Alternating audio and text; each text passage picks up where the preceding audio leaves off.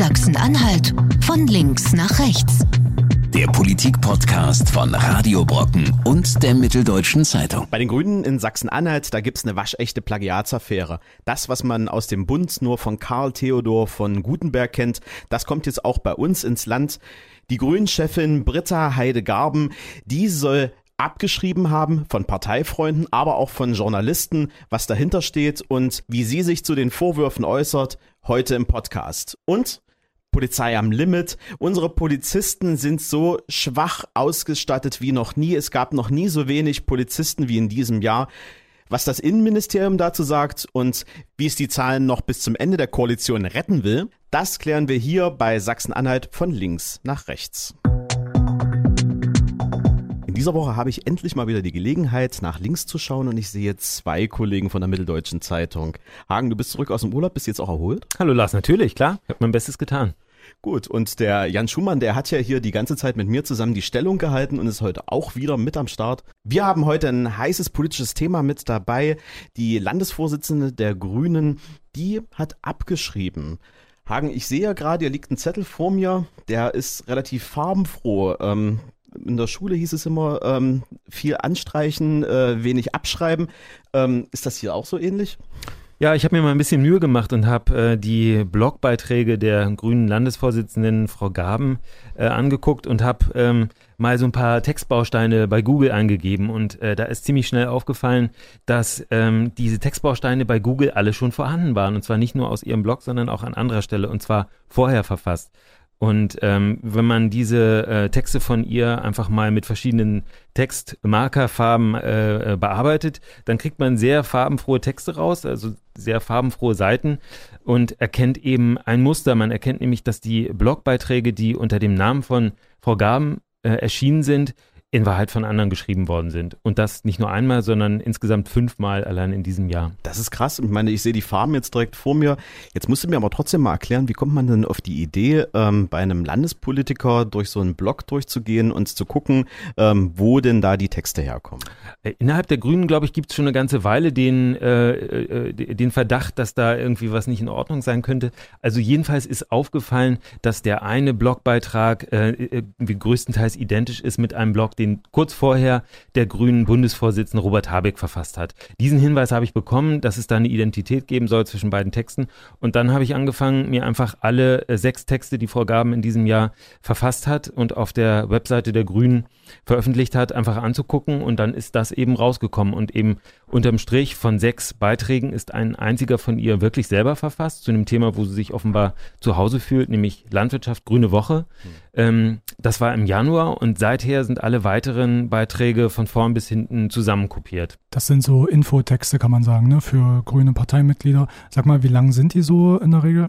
Das sind so zwischen fünf und ähm, und zehn Absätzen, würde ich sagen. Also wenn man es ausdruckt, so ein bis zwei DIN A4 Seiten in der Regel ähm, die sie da verfasst hat oder wo sie jedenfalls äh, drüber geschrieben hat, einen Blogbeitrag von äh, Britta Heidegaben. Jetzt stelle ich mir natürlich die Frage, warum muss ich denn als äh, Landeschefin einer Partei regelmäßig Blogbeiträge schreiben? Ich Holger Stahlknecht habe ich jetzt auch noch nicht bloggen sehen. Ja, aber der macht den Video, äh, seine Videobotschaften. Das ist ja sein äh, Mittel, um die Anhänger zu erreichen. Ich glaube, da haben alle Parteien so ihr äh, Mittel. Früher unter dem alten CDU-Vorsitzenden Thomas Webel war das der äh, Rundbrief, der ähm, am Freitag immer rausgegangen Webels ist. Woche.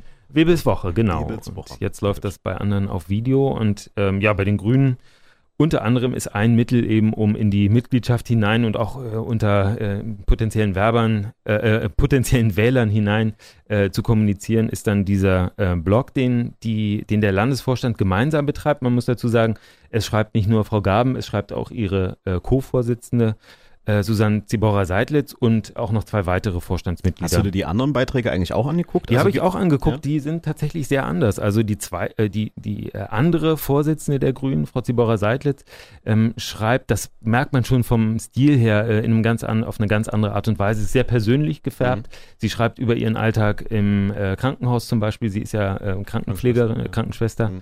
Ähm, sie schreibt über ähm, ihre gerade gestorbene Oma und die schwierige deutsche Geschichte äh, mit viel Ich drin. Also man merkt, das kommt aus ihr selbst und das kann man eben bei den äh, Texten der anderen Vorsitzenden nicht sagen. Also wichtig ist das schon, wenn ich mir überlege, ich bin Parteimitglied, möchte zum einen wissen, was machen meine Vorsitzenden so die ganze Woche oder den ganzen Monat, dann möchte ich schon wissen, was haben die für Termine absolviert, was sagen die zu aktuell laufenden politischen Debatten. Also es gibt jeden Tag eine Tagesschau, jeden Tag kommen Zeitungen raus, da möchte ich schon wissen, wie positionieren sich meine Vorsitzenden da, ähm, was gibt es innerhalb der Partei für neue äh, Geschichten und äh, für neue Probleme möglicherweise, die wir gelöst haben.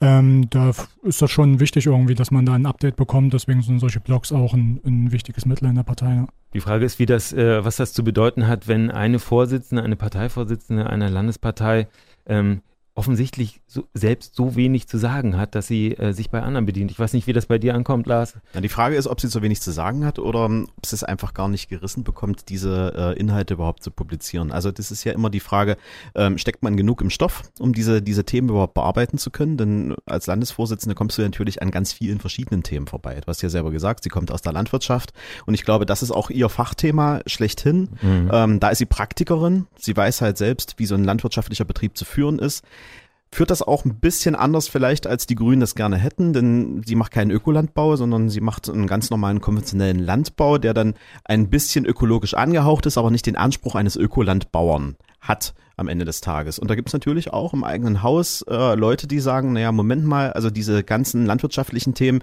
die sollten wir viel mehr aus der Brille des ökologischen Landbauern betrachten und nicht so, nicht so klassisch aus der Brille des normalen Landwirts. Das ist, glaube ich, auch etwas, was ihr zumindestens in Teilen äh, der eigenen äh, grünen Gruppierung ähm, ziemlich auf die Füße fällt aktuell, ne? dass ihr nicht jeden da abholt, ähm, wo der ideologisch gerade steht, oder? Äh, ich glaube nicht, dass das der Kern des Problems ist. Also, wie du richtig sagst, eine Parteivorsitzende muss äh, Generalistin sein, muss in der Lage sein, sich zu allem zu äußern. Dafür wird sie gewählt.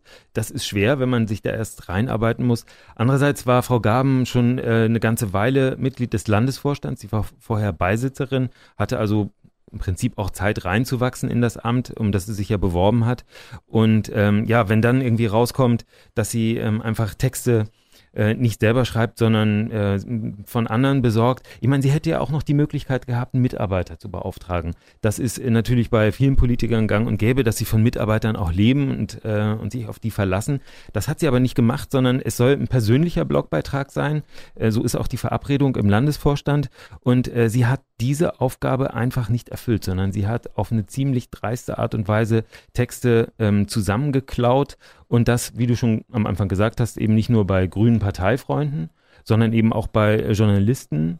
Ähm, und auch bei Wissenschaftlern. Ja. Sie mhm. hat sich äh, explizit Zitate von Wissenschaftlern rausgesucht, hat die äh, Anführungszeichen entfernt, hat die Namen der Wissenschaftler entfernt, sodass eben der Eindruck entstehen musste, das ist ähm, ihre dass, eigene Meinung. Das habe da sie selber mhm. entwickelt, aber natürlich kann sie äh, nicht solche äh, Aussagen zum äh, Klimawandel in der Südsee zum Beispiel treffen, mhm. wie das ein Klimaforscher macht. Logisch. Ja. Ja. Wie konnte es dazu kommen? Äh, da sagt sie, ähm, sie macht das Ganze ehrenamtlich, beziehungsweise das ist ja so, sie macht es ja ehrenamtlich und äh, sie spricht selbst von zahllosen Aufgaben, die sie als Landesvorsitzende hat ähm, mit der Arbeit äh, und das macht sie sozusagen als Hobby in der Freizeit, kann man sich das vorstellen, dass man wenig Zeit für solche Sachen hat. Sie hat nicht das Büro, das ihr offensichtlich diese Texte schreibt. Ähm, sie hat ledig lediglich eine Geschäftsstelle, die diese Texte nimmt, die sie bekommt und die dann online stellen ähm, das sozusagen zu der Erklärung, die sie selber gibt. Darf ich ganz kurz zwischenhaken? Das nehme ich ihr auch ab. Also ich habe heute etwas länger mit ihr telefoniert. Ähm, ich darf leider über das Inhalt, den Inhalt des Gesprächs nicht viel sagen, ähm, weil es eine gewisse Vertraulichkeit, sie, also sie um eine gewisse Vertraulichkeit gebeten hat. Aber ich kann sagen, wie das Gespräch ablief. Und das war hoch emotional. Man merkt mittlerweile das Thema, das, das geht ihr an die Nieren. Ähm, man hat das Gefühl, ähm, da sind noch ganz andere Dinge im Hintergrund äh, am Laufen. Ich habe heute auch mit verschiedenen anderen Senatoren aus den Grünen telefoniert und äh, man merkt, ähm, das ist erstmal die, die äh, Spitze des Eisbergs, was da passiert. Also dieser Blogbeitrag und diese, diese Plagiatsaffäre ähm, ist das eine, aber ich glaube, da brodelt es in den Grünen in der Substanz gerade ganz toll. Na, insgesamt ähm, steht natürlich irgendwann wieder eine Landtagswahl bevor. Irgendwann äh, geht es um die Frage, wer wird Spitzenkandidatin oder Spitzenkandidat bei der Landtagswahl. Und natürlich kommen äh, Parteivorsitzenden dafür grundsätzlich immer in Frage, äh, sich um so einen Posten zu bewerben. Kann sein, dass sie interessiert ist, kann sein, dass andere interessiert sind, sie zu verhindern. Das ist, äh, spielt alles eine Rolle.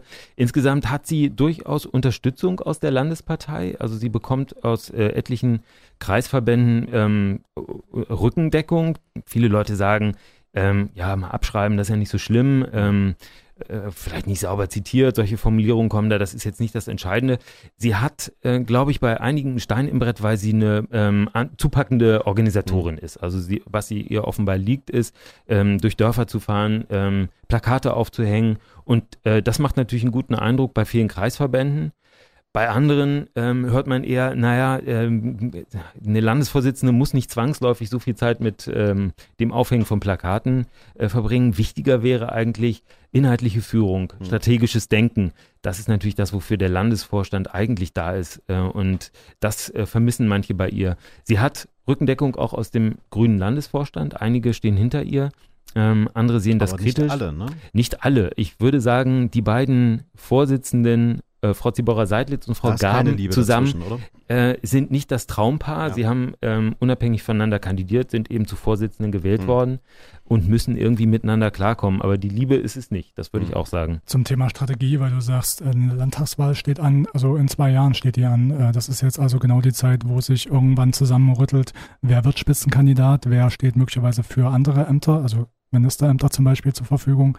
Ähm, von daher ist es jetzt schon interessant, wie sich das jetzt weiterentwickelt. Ich würde sagen, ähm, weil einige schon fragen, gibt es jetzt einen Rücktritt in den kommenden Tagen? Ich glaube das nicht. Ich glaube, dafür reicht das einfach nicht, äh, das, was jetzt an Vorwürfen im Raum steht. Ähm, ich glaube aber schon, dass das eine enorme Schwächung sein kann, äh, ja, weil glaube, das einfach eine Art von von äh, sehr unsauberen und möglicherweise ein, einige würden auch sagen Unehrlichkeit ist, wenn ich Texte stehle von anderen. Ja. Also ich glaube schon, dass, dass sie unglaublich stark angeschlagen ist jetzt mit der Gesamtsituation, die jetzt äh, vor ihrer Tür steht. Und ich glaube auch, es gibt da Personen ähm, in, bei den Grünen, die jetzt auch versuchen, weiter den Druck zu erhöhen. Also da ist ein gesteigertes Interesse daran, ähm, dass sie doch aus dem Amt gekehrt wird. Und das führt ja auch ähm, dazu, dass jetzt auch immer mehr so hinter Hintergrundinformationen durchdringen. Also sie soll wohl eine sehr herrische Führungsart haben. Sie soll äh, in, keine gute Zusammenarbeit zwischen den Arbeitskreisen der Grünen und dem äh, Landesvorstand zum Beispiel etabliert haben. Also da fehlt Kommunikation, das wird kritisiert.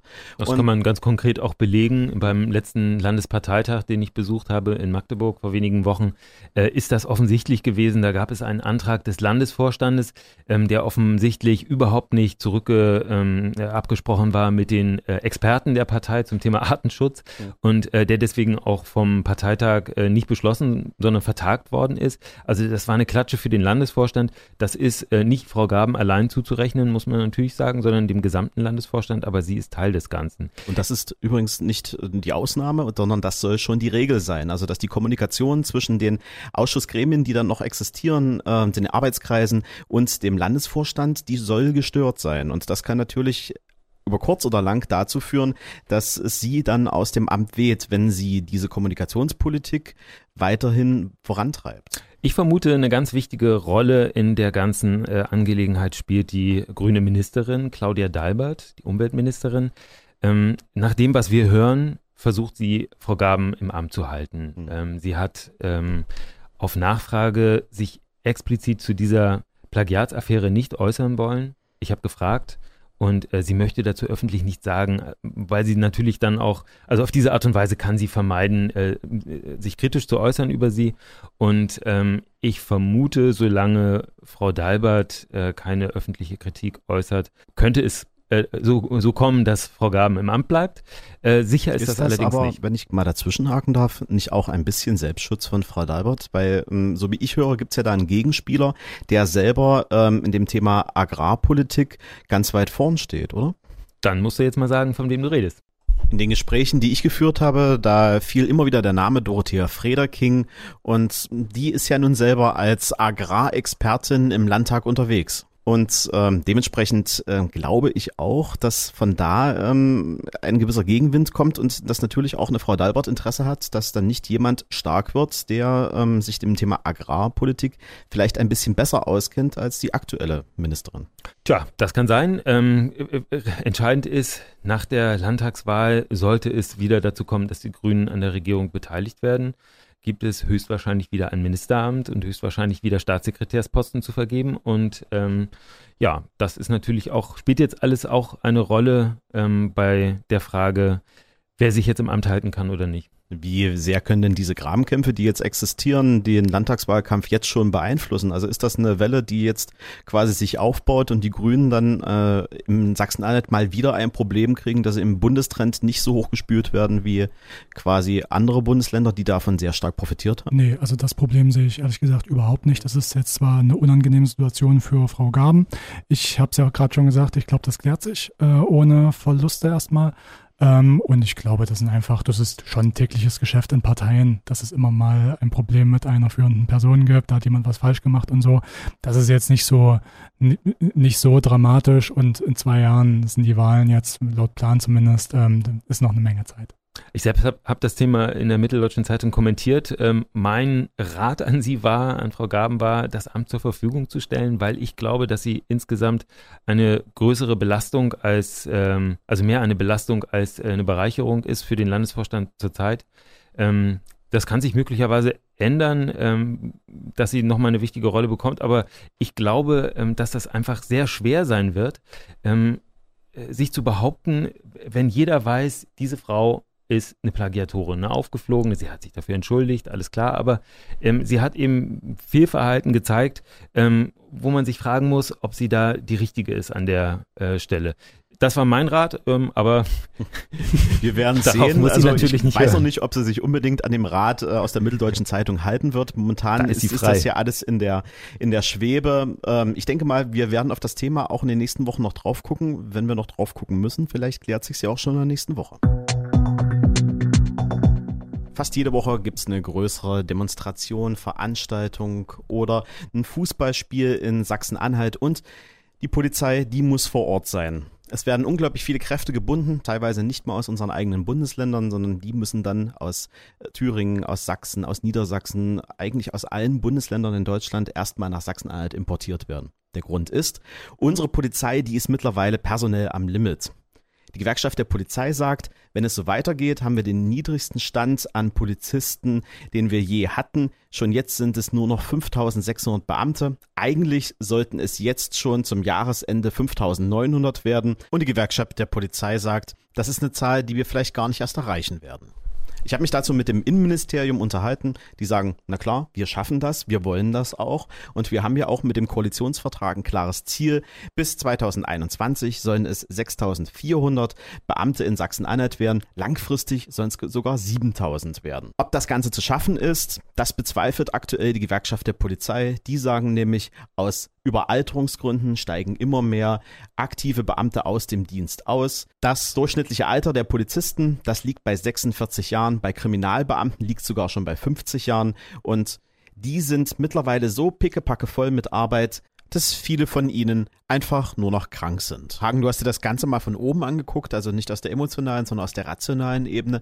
Sehen wir das jetzt schon an der Verbrechensstatistik, dass wir weniger Polizisten im Einsatz haben? Ähm, das kann man an den Zahlen vom letzten Jahr nicht messen. Ähm, tatsächlich gab es im letzten Jahr so wenig angezeigte Straftaten äh, wie noch nie in den letzten zehn Jahren. Ähm, das sind die Zahlen, die im März vorgestellt worden sind für 2018.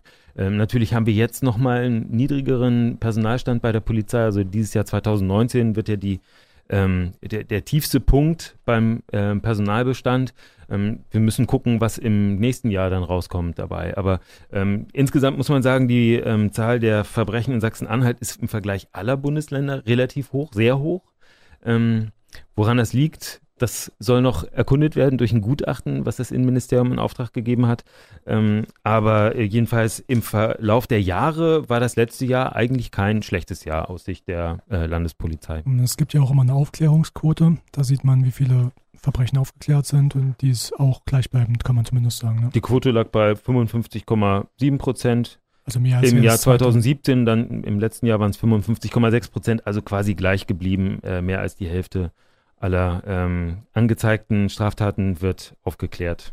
Wobei man sagen muss, äh, wenn man das zum Beispiel für Magdeburg sieht, muss das auch damit zusammenhängen, dass es hier sehr viel engagierte Kriminalbeamte gibt. Denn in Magdeburg ist es momentan so, Man hat den Wochenenddienst aus einer Bereitschaft umgebaut in einen festen Dienstplan. Also die Beamten müssen jetzt am Wochenende auch die Kriminalpolizei durchgängig besetzen.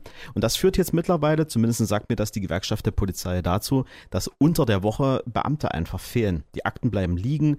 Teilweise werden Sachen nicht zu Ende äh, dokumentiert und abgearbeitet und das hat dann wiederum zur Folge, dass die Beamten dann vor einem vollen Schreibtisch landen und irgendwann so frustriert äh, dann auch in den Krankenstand wechseln. Unsere Beamten, zumindest bei der Kriminalpolizei mit einer durchschnittlichen Altersgröße äh, von 50, hatte ich ja vorhin schon erwähnt, die sind mittlerweile komplett am Limit. Und die Gewerkschaft, wenn ich die richtig verstehe, die gucken nicht nur auf das Personal, die gucken auch auf das Thema Ausrüstung und Material. Ähm, was gibt es da zu sagen? Naja, gerade beim Thema Ausrüstung, da haben wir in der letzten Woche ähm, das heiße Thema mit den Handy-Abhörgeräten, ähm, dass das immer wieder aus Sachsen ausgeliehen werden muss. Und das führt, ähm, so sagte mir die Gewerkschaft der Polizei, mittlerweile dazu, dass man nicht mehr alle Ermittlungsverfahren schnell abarbeiten kann. Teilweise äh, verfallen Strafbefehle, weil die Geräte, die in Sachsen liegen, nicht abgeholt werden können, weil Sachsen sagt, naja, wir brauchen das selber zur Ermittlung. Und dann kann Sachsen-Anhalt die Strafverfolgung gar nicht erst durchführen. Und das ist natürlich ein Riesenproblem, äh, wenn man dann äh, keine Ermittlungen durchführen kann, weil die Technik einfach nicht da ist. Ja, das Innenministerium äh, selber sagt, dass es tatsächlich ein Problem ist mit diesen Abhörgeräten, ähm, weil ähm, die nicht so schnell da sind, wie man das haben möchte. Also das äh, räumt das Innenministerium selbst ein. Ähm, es ist, glaube ich, nicht das einzige Problem äh, oder das einzige Gerät, ähm, bei dem sich Sachsen-Anhalt bedienen muss. Ne? Ja, also grundsätzlich, das, äh, diese Leih, Leih, das Leihmaterial, das ist gar nicht so skandalös. Das ist schon so durchaus so angelegt bei diesen, bei diesen Abhörgeräten, die man vor allem da zu benutzt, wenn Terrorverdächtige unterwegs sind und man deren Mobiltelefone orten möchte und zum Zweiten auch mitschneiden oder mithören möchte.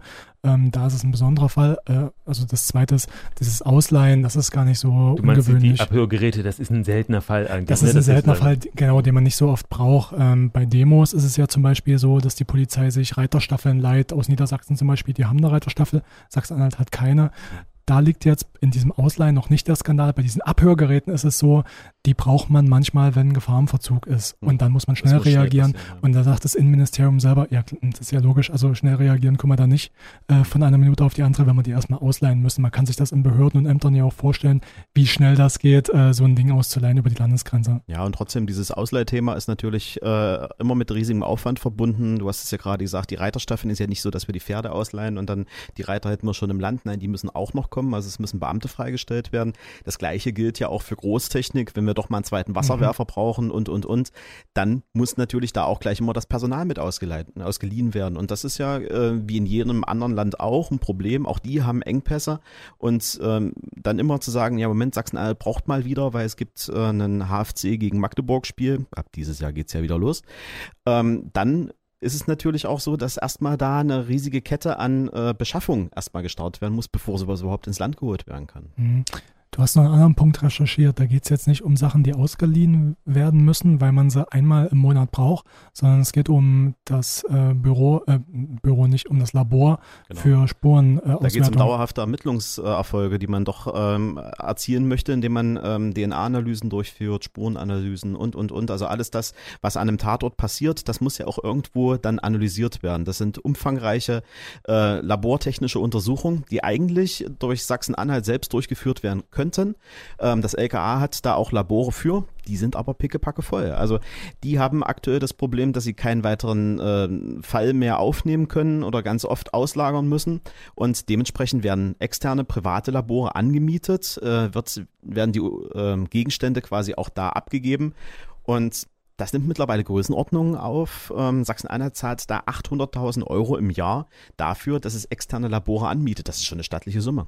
Das ist eine gewaltige Summe, die ähm, äh, stammt von der Gewerkschaft der, der Polizei. Polizei, genau. Das ist verblüffend viel Geld, ja. Wir kennen das übrigens auch aus Gerichtsprozessen. Es gibt Richter, die sich entschuldigen, dass das alles so lange gedauert hat mit dem Prozess, ähm, mit der Entschuldigung, ähm, wir haben keinen Platz in den Laboren gehabt. Also das gibt es tatsächlich, gibt es Reporter von uns, ähm, die das so berichten. Also wenn äh, tatsächlich ähm, irgendwann mal äh, im schlimmsten Fall wirklich jemand ähm, nicht verurteilt werden kann, weil es da gehakt hat, dann würde ich sagen, hat der Innenminister ein echtes Problem. Ähm, bislang ist es so, er sagt jedes Mal, ja, wir haben äh, die niedrigste, den niedrigsten äh, Stand an Polizeimitarbeitern aller Zeiten. Das ist richtig. Wir kommen in diesem Jahr aber wieder raus. Also ab jetzt soll es besser werden. Zum Ende des Jahres ist, wie gesagt, das Ziel, äh, 5900 Beamte da zu haben. Ähm, ja, ich würde sagen, er spielt so ein bisschen Wabank ähm, und kann nur darauf hoffen, dass da kein äh, ernsthaftes Problem entsteht. Ja, und das Problem ist ja auch, äh, wenn wir in die Polizeihochschule in Aschersleben gucken, da, die haben ungefähr eine Abbrecherquote von 20 Prozent. Das sagt zumindest auch die Gewerkschaft der Polizei. Ähm, das heißt, man hat auch da ein Problem, einen größeren Aufwuchs an neuen frischen Kräften zu bekommen. Und insbesondere ist der Aufwuchs schwierig bei den Kriminalisten. Also all die, die wir jetzt gerade aufgezählt haben, da rutschen am wenigsten Leute nach. Die meisten gehen dann in den Streifendienst, in den, äh, in den regulären äh, Polizeidienst über und gehen halt eben nicht in die Spezialabteilung für Kriminalistik, weil da brauchst du halt auch noch wieder eine etwas bessere, eine akademische Ausbildung dafür. Und die großen Probleme, die kommen mutmaßlich noch, weil ja jedes Bundesland fast Polizisten Polizisten sucht, äh, junge Leute, die gerade das Abi gemacht haben zum Beispiel oder mit der 10. Klasse fertig sind. Äh, und da wird in den kommenden Jahren das Problem, dass du die Leute brauchst, die da überhaupt erstmal in die Polizeihochschule reingehen. Ehrlich gesagt glaube ich, das ist jetzt schon das Problem, aber der Konkurrenzdruck, der wird da eher noch steigen. Ein Mittel, mit dem der Innenminister gegensteuern wollte, war die Erfindung der sogenannten Wachpolizei, also eine Hilfstruppe der Polizei, die vor drei Jahren eingeführt wurde. Ähm, diese Wachpolizei sollte ähm, die Polizei entlasten von allem, was äh, ohnehin äh, lästig ist und wofür man eigentlich nicht top ausgebildete Polizisten braucht, zum Beispiel die Überwachung von Geschwindigkeit ähm, oder auch die Schwerlasttransporte zu begleiten. Und äh, diese Wachpolizei, die sollte, so hatte Stahlknecht das damals angekündigt, auf 100 äh, Köpfe anwachsen. Die Zahl hat er nie erreicht. Äh, es gab niemals genau. 100, aktuell sind es tatsächlich 19. Und ähm, ja, das ist natürlich auch keine Größe, die dann wirklich nennenswert Entlastung schafft. Hm. Und das sagte auch die Gewerkschaft der Polizei. Also diese Aktion wäre ein totaler Griff ins Leere. Ähm, das war groß angekündigt, aber das ist letztendlich nicht der Stein der Weisen, weil die Idee dahinter war ja auch, die interessieren sich für den Beruf des Polizisten, die lernen jetzt mal wie in einem Praktikum sozusagen, wie es tagtäglich läuft und sind dann vielleicht interessiert, von da rüber zu wechseln in eine Ausbildung zum Polizisten. Aber davon ist original niemand in den Ausbildungsberuf rübergegangen. Ähm, ich, ich, glaube doch. Also das Innenministerium nennt, ähm, ich habe die Zahl jetzt nicht mehr genau im Kopf, aber das Innenministerium sagt, etliche aber man ähm, rüberziehen können. Ähm, aber äh, trotzdem sollten ja insgesamt 100 Hilfspolizisten im Dienst sein und ähm, davon ist man sehr weit entfernt. Starknecht hat ja, treibt ja noch eine große Zahl vor sich her. Ähm, das sind die 7000, die er ganz gerne ähm, bis nach 2021 äh, haben möchte. Seht ihr das kommen? Naja, also angesichts der Zahlen, die es jetzt gibt, ist das noch ein langer Weg. Mal schauen, ob man das überhaupt äh, schafft in den kommenden Jahren. Ich, ich, ich traue mir da keine Prognose zu, ehrlich gesagt. Wird er sich an dem Erfolg messen lassen müssen? Natürlich, das gehört dazu, dass ein Innenminister in der Lage ist, dann auch ähm, die Polizei so auszustatten, dass sie ihren Aufgaben nachkommen kann. Und ähm, da wäre ein Scheitern natürlich eine schlechte Voraussetzung für mögliche künftige Ämter. Ob scheitern oder nicht, ob mehr Polizisten oder nicht, wir schauen auf jeden Fall nächste Woche wieder in Sachsen-Anhalt von links nach rechts. Sachsen-Anhalt von links nach rechts. Der Politik-Podcast von Radio Brocken und der Mitteldeutschen Zeitung. Jederzeit auf Audio Now und in der Radio Brocken App.